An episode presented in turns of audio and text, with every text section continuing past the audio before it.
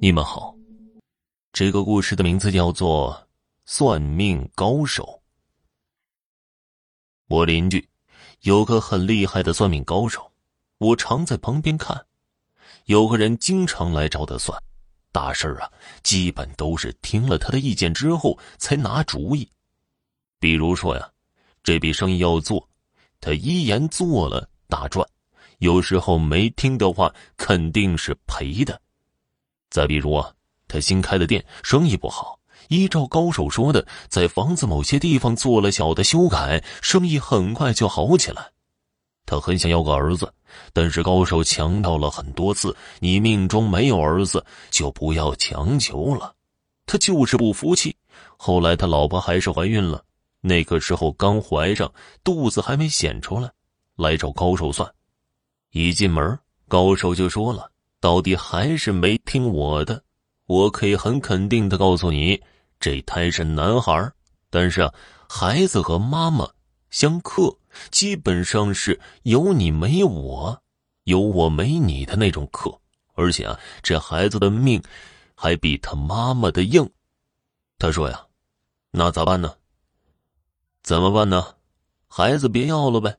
你命里没有儿子，所以孩子就算是生下来也不是你的。何况一不小心还要把妈妈的命给赔上，他很犟啊，就说呀：“现在的科学技术这么发达，没听说生孩子还会死人的。”就这样啊，十月怀胎，然后他老婆生了个儿子，但是他自己死于产后大出血，孩子是保住了，但是后来呀，种种迹象表明。孩子有残疾，后来这个孩子似乎被送人了，具象可能只有他知道。之前的老婆还在世的时候啊，高手还对他说过：“你命中注定的妻子是老师。”那个时候他听了，从没往心里去，还说呀：“我老婆这辈子是当不成老师的。”后来他老婆去世了，又找了一位是教授。这位教授怀孕后，B 超做了好几次，都说是男孩。他很高兴，来问高手。高手说呀：“别管 B 超，绝对是女孩。”他说呀：“你要相信科学。”高手却说呢：“不用跟我说科学，我告诉你，你这辈子不会有儿子。我说女孩就是女孩。”结果呢，又说中了。果然生的是女孩。有个男人呢，带着一个年纪大约二十八九的女人，特意从六十多公里外的省里赶到他们家，让帮这个女人看相。当时啊，男人对女人笑道：“我去年就在先生这里看的相，准，真准，你也让他瞧瞧。”女人就笑了：“真有这么准吗？”高手就说了：“如果不准呢，我不收你的钱。”那男人就说了：“那先生价格还按去年收我的价格算呢。”高手当时其实已经不记得这男的是谁了，又曾何时来看过相，但是啊，凡是看相要收一定的费用的，所以基本都是有钱有势的人，一般穷苦人都收的比较的少，所以嘴里还应着：“好好好。”高手看了看这个女人，只见她浓眉大眼，额头饱满，五官清秀，满面泛着红光。如果单从面相学来说，绝对是一有福之人的面相。但是，当他再看一眼之后，呆住了。后来告诉我，很少见过这种面相的人。又叫他报了一下八字做辅助，将女人的脸再仔细端详了一会儿，说道：“你从小家里就穷。”十三岁、十五岁之间，你死了娘；十八岁到二十一岁间死了爹。女人听完，当场满面笑容褪去，低头不语了。男人则奇怪异常：“你爹娘不在了，怎么没听你说过呀？”女人见瞒不住了，轻点头承认了。高手继续说道：“你二十二岁就结婚了，但是二十五岁离婚了，是不？”男人接口说道：“这我知道，这确实是真的。你的面相显示你会饮三眼井的水，也就是会结婚三次，而且你官杀同位，情人和老公同列你身边，以后日子肯定过得不会很好。女人感觉面子挂不住，打断高手的话问道：“那我以后的财运怎么样？你有财，但是也是别人给的财。”男人这个时候走上前，拿出一张百元的钞票放在桌上，再也坐不住，拉起女人就走了。有个中年妇女说：“呀，你看看我的福气如何？”高手只看了他一眼，就说：“你不要求自己的福了，还是多关心一下你的孩子吧。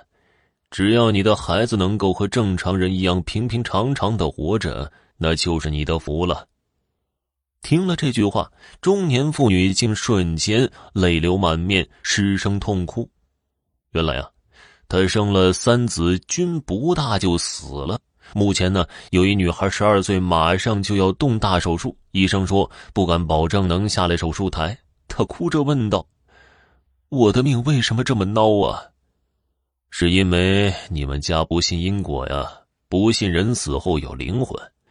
你父亲的坟已经被车冲了，车来车往的都压着他，你们家的运呢还能起来吗？中年女人听了，立刻忘了呜咽，吃惊的望着他。原来他不是本地人，老家很远的。有一年呢，老家修公路要经过一片坟地，其中就有他父亲的，其他人家都迁走了，可他离得实在太远了。丈夫说呀：“算了吧，人死如灯灭。”我是无神论者，咱不信这个。于是他父亲不但压在了公路底下，而且啊，那里还成了汽车站。女人哀求着，一定要高手救他。高手就指点他了一些法事，这个呀就不说了。还有一个二十三岁左右的女子，高手啊就不给她看，说什么好话都不行。后来呀，趁着他上厕所的空啊，高手就说了。此人家不是这里，此次出来是避难的。谁是他的亲戚啊？有一个妇人答应着。高手看了他一眼，接着说道：“这个女子马上就要大难临头了，神仙也救不了她。你还是让她马上回去吧。要死死一个，不要连累其他人。”那妇女大惊失色，原来这女子是她侄女，此次出来是因夫妇长期闹不和，老公扬言要杀她，跑到这里躲躲。妇女就问：“还有多久啊？”一个月。那天她干了好几个人，每一个人都听得毕恭毕敬、心服口服，因为她可以把人的一生说得分毫不差，就如同看着你长大的一样。一起震惊全国的高官贪污案之后的一天，有一位保养的很好的女人找到高手。高手看了看，你回去吧，人死定了。我还没说呢，你就说人死定了？你知道我要问什么吗？你的男人出事儿了，不是？报应到了，谁也救不了他。他不但要死，还得吃枪子而死呢。快了。也就这两天了。女人听后吃惊不小，原来她就是高官的老婆。老公一个星期之后枪决，那女人自然是苦苦求高手想办法解一解。没办法，阎王的本子上都画了勾了，谁还有那本事救他呀？这也是他自作自受。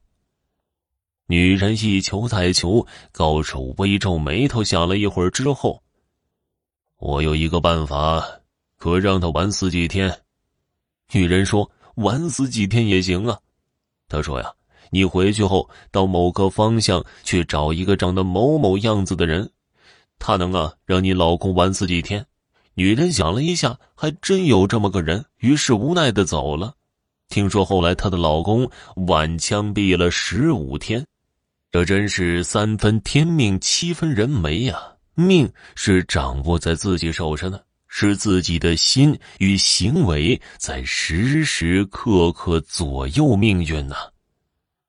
好了，家人们，本集播讲完毕，感谢您的收听。